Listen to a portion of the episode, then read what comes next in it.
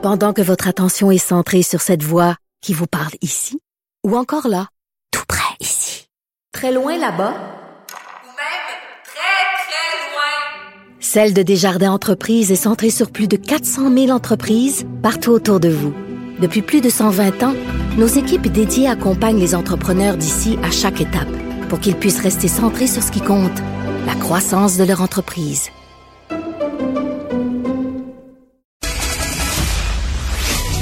Savoir et comprendre l'actualité. Alexandre Morand-Villouellette.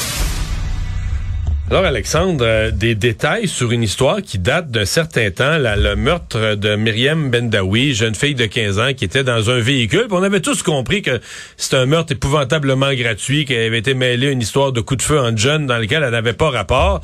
Mais c'est pire qu'on pensait. C'est une histoire complètement conne, complètement banale, que dégénérée jusqu'à lui coûter la vie. Ouais, la majorité des détails est encore pas connus du public, mais le juge Eric Downs a décidé d'autoriser la publication des documents de cours à la demande des médias, justement pour faire un peu de lumière sur cette histoire-là, pour que le public, deux ans après, puisse savoir un peu comment Myriam Bendawi, à 15 ans, a trouvé la mort. Et c'est une chicane, Mario, de stationnement une chicane de stationnement au départ de toute cette affaire assez complexe qui a mené finalement à son décès dans les mois qui ont précédé le meurtre. Il y a deux commerces qui étaient sur la rue Jean Talon.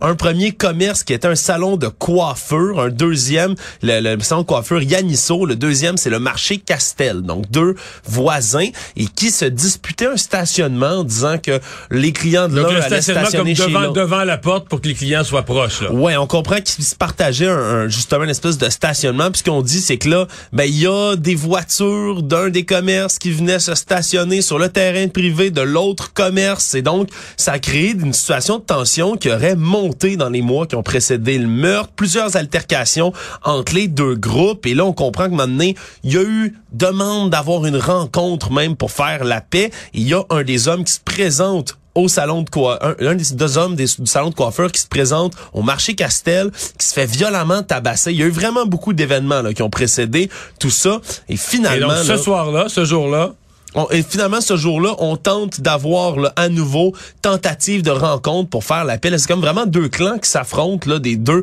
commerces avoisinants. Mais toujours au départ pour des places d'utilisation de places de stationnement. Oui, puis on se comprend que ça a dégénéré à ce moment-là. Il y avait des menaces qui étaient faites. que c'est rendu plus profond. C'est rendu un conflit ouvert. Oui, on disait qu'on allait aller mettre une balle en tête de, des gens de l'autre côté, d'aller brûler leur commerce. Ça a vraiment, vraiment, vraiment dégénéré. Et finalement, on a tenté de se voir. Et là, ça a dégénéré, des coups de feu qui ont été tirés en direction d'un véhicule et finalement, Myriam Bundawi qui a reçu un projectile en pleine tête et qui en est morte. Et vraiment, il y a une longue enquête policière. C'est ce qu'on comprend. Là. On a fait des analyses de GPS, de la géolocalisation de cellulaire, des expertises balistiques. On voulait comprendre où se trouvaient les différents individus un peu partout dans cette histoire. Et finalement, là, ces deux individus, Salim Touyaibi et Ayman Bouadi, qui sont les deux accusés d'avoir causé la mort de Myriam Bendawi, qui vont être accusés de meurtre au premier degré, mais aussi de tentative de meurtre, sont libérés en attente de leur procès. Mais le juge Eric Downs, à date, a pas été traitant en disant que c'est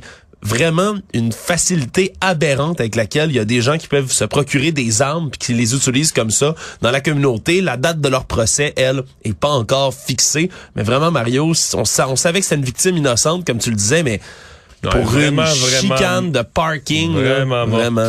pour rien.